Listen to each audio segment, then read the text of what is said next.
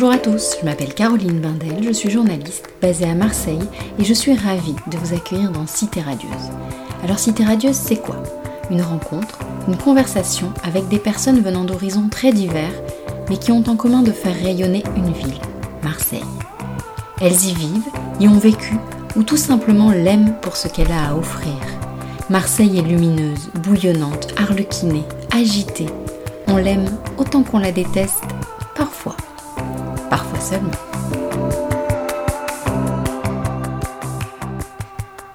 Aujourd'hui, mon invitée est Ella Aflalo, une jeune chef de 25 ans. Si la gastronomie demeure une discipline trop courtisée par les hommes, la cuisine, elle, se transmet souvent de femme en femme. C'est le cas d'Ella, dont la passion remonte à l'enfance, en cuisine avec ses grands-mères, tantes et cousines lors de préparation de repas de fête. Pour elle, un repas idéal est avant tout un repas de partage. Alors que dans quelques semaines, elle ouvrira son restaurant baptisé Yima, rue d'Aubagne, nous sommes revenus sur son parcours, ses études, sa participation à l'émission Top Chef et ses projets.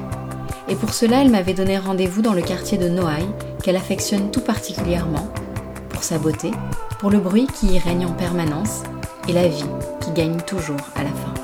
Je vous laisse découvrir notre conversation. Salut Ella Bonjour Caroline Merci d'avoir accepté mon invitation dans Cité Radieuse. Avec grand plaisir. Alors tu as choisi de me recevoir dans un petit café de la rue d'Aubagne.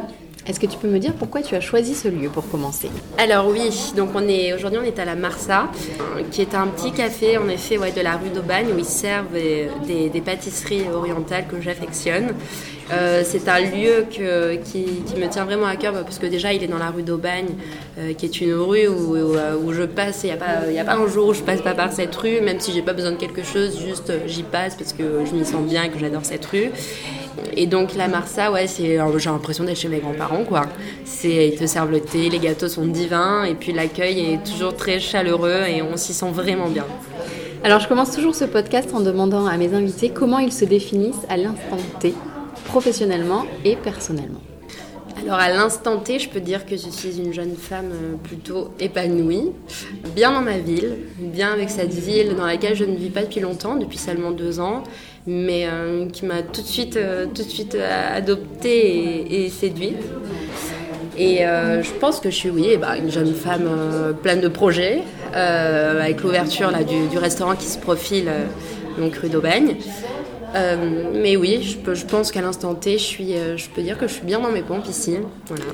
Alors revenons un peu sur ton parcours et ta passion pour la cuisine. Donc tout a commencé à Nice, où tu es née.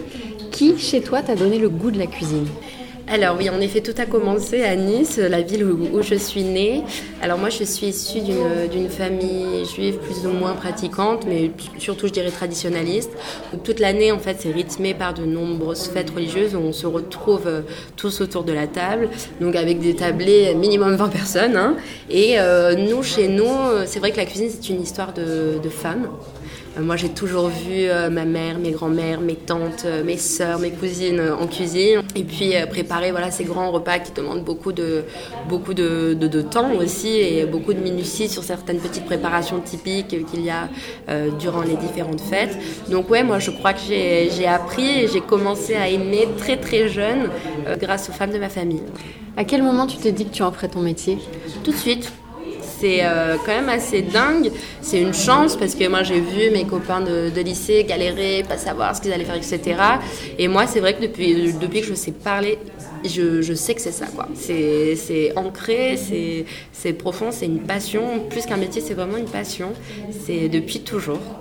Quelles études tu as choisies du coup pour arriver à réaliser ce, rêve Alors moi, dans un premier temps, j'ai passé un bac général éco euh, à Nice parce que je suis quelqu'un qui m'intéresse aux choses et j'avais envie d'aller jusqu'au bout d'une scolarité euh, classique. Euh, bien que j'avais eu des expériences tous les étés dans différents restaurants, etc., et que ça me confortait dans l'idée que j'avais envie de faire ça.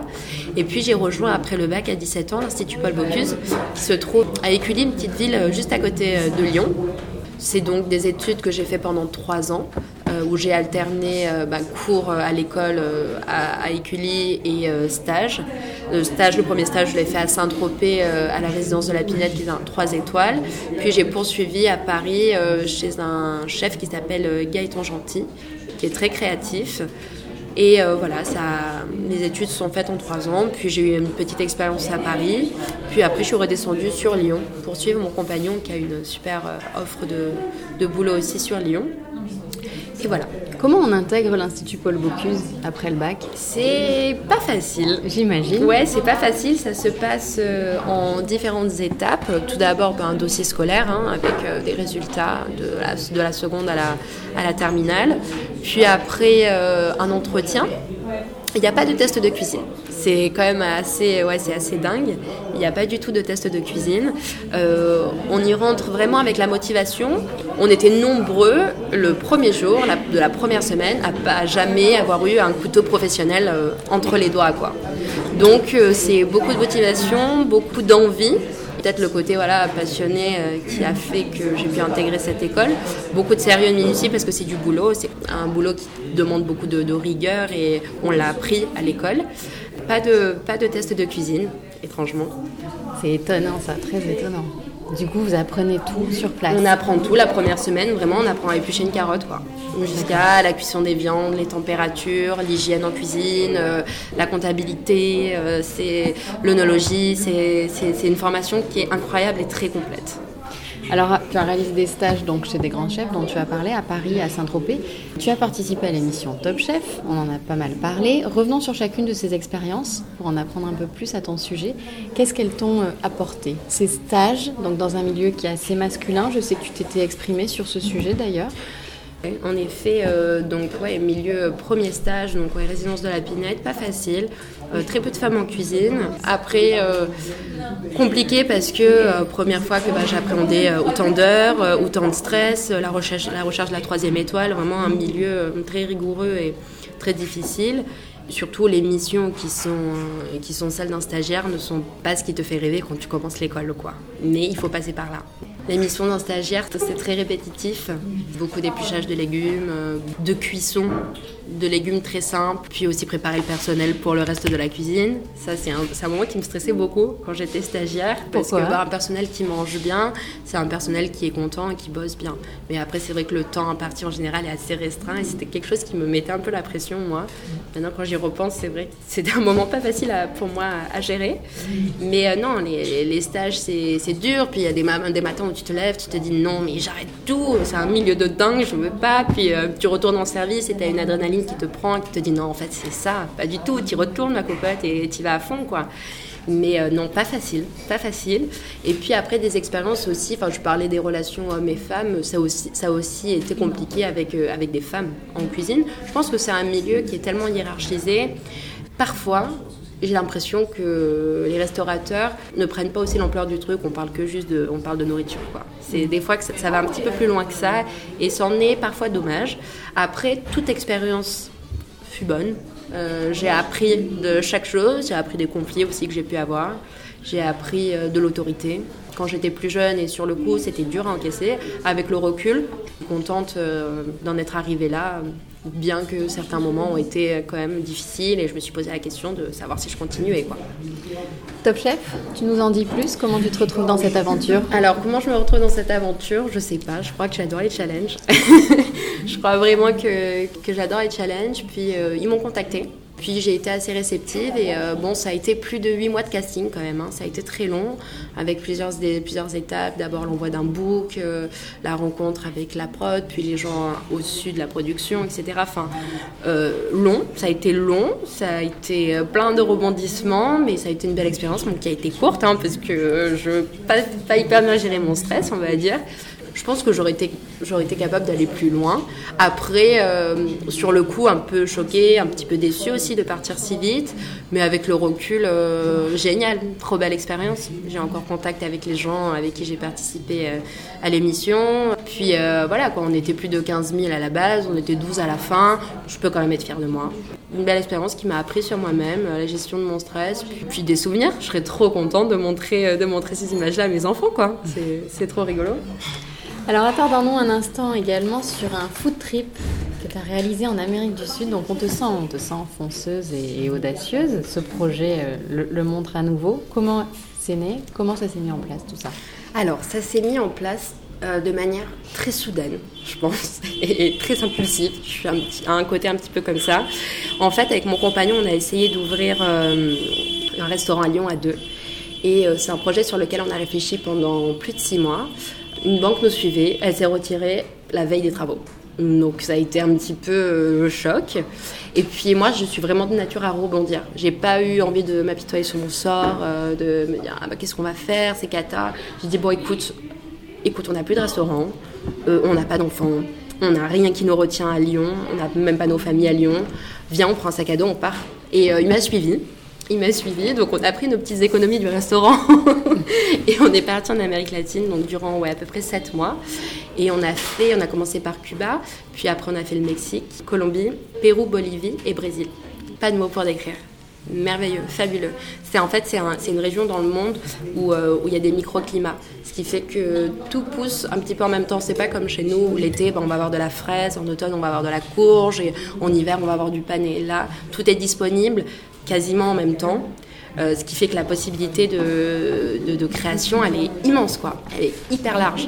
Et donc, euh, ouais, on s'est bien inspiré. Bon, petit coup de cœur pour le Mexique quand même, qui est, euh, c'est, ouais, c'est même gros coup de cœur pour le Mexique parce que c'est rigolo. À la manière de la France, chaque région au Mexique a ses spécialités, ce qui fait que bah, du nord au sud, d'une ville à l'autre, on va manger des choses mais, totalement différentes. Et je crois que vraiment la gastronomie mexicaine, on la connaît pas en France. On la connaît absolument pas. C'est large, c'est varié, c'est riche de différences de cuisson de, goût, de saveur, de, de, culture, c'est dingue. C'est dingue, c'est à l'infini. On s'est même posé la question, bon, on pose nos valises ici, qu'est-ce qu'on fait ah oui, carrément. Ouais, on s'est posé la question, on, est, on y était vraiment bien au Mexique. On y était vraiment bien. Et puis sinon, non, ça a été, oui, ça a été un voyage concentré ouais, sur le côté food et, euh, et euh, découverte de la bouffe de ce coin-là du monde. Mais après, ça a été aussi, euh, c'était, ça a été beaucoup de rencontres, l'apprentissage de l'espagnol. Ça a été un voyage très complet. Et c'est rigolo, c'est une, anecdote que je raconte souvent. Nous, on a vraiment mis tout notre budget euh, dans les restaurants. On dormait, mais dans des trous à rats où on payait 5 euros la nuit et on se faisait chic, on se faisait hyper beau. Et les gens nous regardaient, en fait, dans le, dans le hall de, de, l'endroit où on dormait. Ils disaient, mais où ils vont? Et puis, on allait mettre des, des, sommes astronomiques dans les restaurants étoilés, etc. Donc, oui, on a concentré notre voyage sur ça. Mais en dehors de ça, on a appris sur nous-mêmes, on a rencontré des gens fabuleux, on a vécu un ouragan à Cuba. Enfin, ça a été euh, plein de plein de belles choses euh, qui te rendent plus fort, je dirais. Et euh, les souvenirs, ils sont. Euh, moi, je pourrais en parler pendant des heures de ce voyage, quoi. Et c'est suite à ça que vous avez choisi de venir vous installer à Marseille? Ouais, c'est ça. En fait, on a terminé par, le, par le carnaval au Brésil. Et puis là, on s'est dit, bon, bah, il faut rentrer. à un moment, il faut rentrer. Et on s'est dit, bon, qu'est-ce qu'on fait? On retourne à Lyon, on retourne à Paris. Et puis en fait, non. Je crois que le Sud, quand tu as grandi dans le Sud, forcément, tu y reviens la qualité de vie, elle est fabuleuse. Donc, en plus d'avoir nos, proches, nos amis, nos familles ici, soit vraiment un sentiment de bon, on a besoin, de, on a besoin de, retourner d'où on vient. On a besoin d'être là, on a besoin d'être près de l'eau. Euh, on a besoin d'avoir euh, cette chaleur, euh, voilà quoi, avec les gens, avec l'environnement, et donc ouais, besoin de besoin de retourner sur Marseille, ouais. Alors ça, c'était il y a deux ans. C'est ça. L'été dernier, tu as fait un petit stop car Jogging t'a confié sa cuisine d'été. Tu as succédé à Mathieu Roche et Camille Fromont, Exactement. qui ont ouvert depuis euh, leur restaurant, Ourea. Donc l'idée était donc euh, de proposer des formules le midi et des brunchs le week-end. Ça. a été un élément déclencheur pour toi dans ton envie d'ouvrir ton propre restaurant? Complètement, parce que c'est un, en fait, un endroit où euh, Charlotte Brunet, et Oliviane Selem, donc les propriétaires de la boutique, on a, on a vraiment euh, conclu un deal génial pour moi. Ça a été bon, ben, j'avais en fait cette, ce jardin était le mien le temps de quelques mois, mais ça a été, ça a été ma maison. Ça a été, j'avais carte blanche sur ce que je voulais faire, la manière dont je voulais accueillir les gens, comment je voulais les restaurer. Donc ça a été une expérience euh, quand même assez dingue. Et puis ça te renforce quand tu vois les retours directs, comme c'est une petite cour où je cuisinais devant les gens, j'avais des retours instantanés, des miams, des, enfin, des gens qui venaient te remercier. Les retours ont été euh, très directs en fait. Et je pense que ça te, ça te conforte, et moi ça m'a conforté du moins, à vouloir avoir mon endroit et à vouloir recevoir les gens chez moi. Donc ça a été un petit peu comme un incubateur. j'ai testé euh, ma cuisine pendant six mois sur les gens qui ont pu venir la goûter. C'était un peu une parenthèse enchantée, je pense, comme, comme, comme ce jardin-là. Moi, j'ai ces souvenirs où j'arrivais le matin à 6h, 6h30, euh, Zora, entendre les petits oiseaux qui chantaient, me mettre dans, ma, dans mes préparations, dans ma mise en place, et puis penser à rien jusqu'à ce que les gens arrivent. C'était un, bel été où je pense aussi, ben, ça m'a permis bah, de faire connaître un petit peu qui j'étais et ma cuisine. Et puis non, là, l'envie d'ouvrir son établissement qui est d'autant plus fort. Donc c'est là qu'a germé donc l'idée de, ce restaurant Yima qui va ouvrir au mois de janvier. C'est ça. Dans lequel tu veux proposer une, fusion de cuisine euh, moyenne-orientale, libanaise et marocaine. C'est pas forcément, non, c'est pas forcément ces pays-là. Rien n'est décidé. Moi, je suis, euh, en fait, ma maman est israélienne. C'est une euh, nourriture que j'affectionne particulièrement. J'aimerais mélanger ce, côté-là, moi, de ma cuisine qui me touche et que j'aime profondément, avec une personne qui se trouve dans une région, bah, les, pays, les, pays du, euh, les pays levantins, euh, le Maghreb. Rien n'est fixé, je n'ai pas encore trouvé cette personne. Je suis actuellement à sa recherche, mais j'ai envie d'une vraie collaboration, un vrai quatre mains avec euh, une personne qui pourra. Je pense que c'est des gastronomies qui se complètent bien. Puis moi, je suis quelqu'un profondément qui adore le partage et l'échange, donc si j'ai à apprendre encore d'une personne dans l'ouverture de mon restaurant, ben, c'est génial. Donc voilà un petit peu le, le projet, l'idée du projet. Alors je voudrais quand même revenir sur la signification de ce si joli nom, Yima. Alors Yima, c'est un mélange en fait de Yema en arabe qui veut dire maman et Ima en hébreu qui veut dire maman. C'est rigolo, moi j'appelle ma maman Ima. C'est magnifique, c'est magnifique en tout cas. Alors tu es assez jeune, on peut le dire, hein. tu as à peine 25 ans, donc c'est un projet euh, énorme. Oui. Euh, quel courage, quelle audace, encore une fois, je le disais tout à l'heure. Il en faut, je crois qu'il en faut. Je crois que j'ai trop envie de, faire connaître euh, ma cuisine et que je pense que je suis quelqu'un de profondément généreuse et je crois qu'il en faut beaucoup dans ce métier-là. Je crois que c'est un joli aboutissement ou c'est peut-être juste une première étape. Comme tu le dis, j'ai que 25 ans, donc j'ai encore tellement de choses à apprendre, tellement de choses à prouver, tellement de choses à faire. Je crois que c'est une première étape je mets un premier pied d'accueillir les gens, d'être chez soi et de, et de restaurer les gens. C'est une première étape, c'est une première belle étape que je vais soigner, forcément. Mais oui, je pense du courage et de l'audace, il faut en avoir. Puis euh, se faire aussi un petit peu confiance, je pense. Avant tout, donner aux gens. Je pense que les retours seront positifs si j'arrive à donner ma vision de la cuisine ma vision de la vie tout court dans ce que, dans ce que je propose dans l'assiette. quoi. Alors, tu es néo-marseillaise, mais on sent que tu aimes énormément cette ville, à ta façon d'en parler. Est-ce que tu as des adresses fétiches que tu voudrais partager avec nous? Oui, j'ai des adresses fétiches, oui. Alors, j'ai des adresses très différentes les unes des autres. Euh, j'ai un petit spot que j'adore qui est sur le port qui s'appelle euh, Roger Coquillage où on a une vue qui est quand même assez incroyable sur la bonne mer. C'est un spot que j'adore. C'est très près de la Caravelle qui est aussi un endroit que j'affectionne. Après pour se restaurer, bon, ben, dans le quartier on est quand même plutôt gâté avec euh, l'épicerie de Julia qui est quand même une pure merveille. L'idéal. ouais, l'idéal. Où on se, se, restaure quand même de manière assez fabuleuse. Son voisin en face, Yacine, j'adore. C'est quand même une institution aussi. On, mange pour très peu et, et à chaque moi, j'ai l'impression de, ne plus être à Marseille. Quand on est chez lui, c'est trop chouette. Euh, pour continuer dans le, quartier, on a la mercerie quand même qui font un, job quand même monstre, qui sont quand même des précurseurs euh, de ce qui va se faire, je pense, sur Marseille prochainement, avec euh, un accueil qui est quand même toujours super chaleureux et puis Harry qui a quand même un don pour la cuisine. J'ai un petit aussi un petit coup de cœur. bon, c'est pas une voix parce que c'est quand même top. Le Shanghai Kitchen Couressienne-Dorf. C'est ça, c'est un de mes grands classiques. Mhm. C'est drôle, tu me parles que de restaurant. Enfin, ça m'étonne ah pas, oui, hein, mais. Ah oui, non, c'est vrai. Puis dernièrement, j'ai découvert Auréa. Je me suis régalée. Après, euh, des endroits que j'affectionne, euh, bah, j'aime aller au Good. Mhm. C'est un endroit où je, je, me sens bien, où, où il fait plutôt bon vivre quand même. Puis euh, non, je crois que quand même mon quartier de cœur, c'est le quartier de Noailles. Toutes ces épices, euh, cette fourmilière, euh, les gens. C'est quelque chose que j'aime beaucoup. Alors je voulais juste faire une parenthèse puisqu'on en a parlé. Tu as parlé d'épicerie l'idéal et de la mercerie.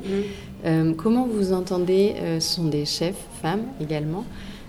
comment vous entendez toutes ensemble? Est-ce que justement il y a une concurrence ou il y a une bienveillance de, de Il y a une grande bienveillance. Enfin, moi, dès qu'elles ont appris que j'ouvrais dans le quartier, euh, tout de suite, elles sont venues vers moi.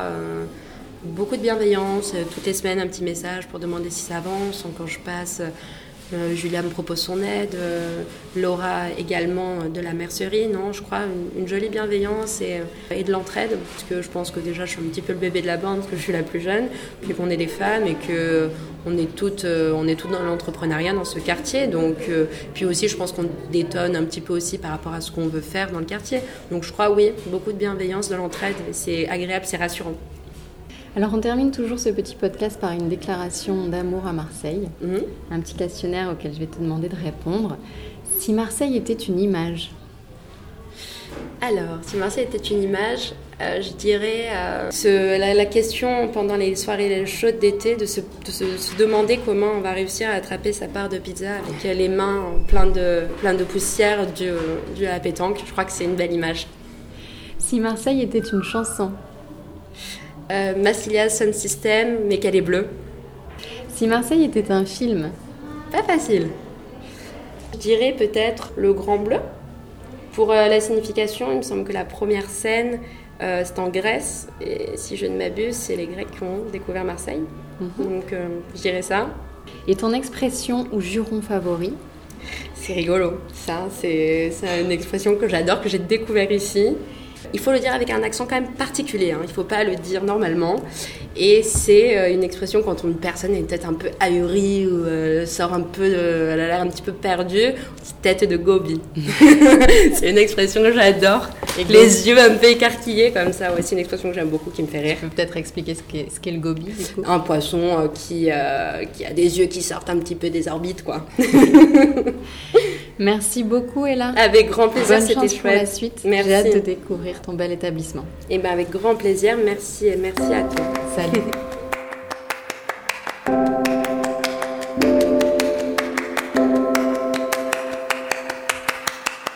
Voilà, c'est terminé. J'espère que cet épisode vous a plu. N'hésitez pas à me faire vos feedbacks et à laisser des commentaires sur iTunes. Un simple avis 5 étoiles serait déjà précieux pour moi. Pour me contacter, c'est simple, sur Twitter, Caro Bindel, sur Instagram, cité.radieuse ou sur Facebook, la page dédiée au podcast Cité Radieuse. Je vous dis à très très bientôt. Passez de belles fêtes. Salut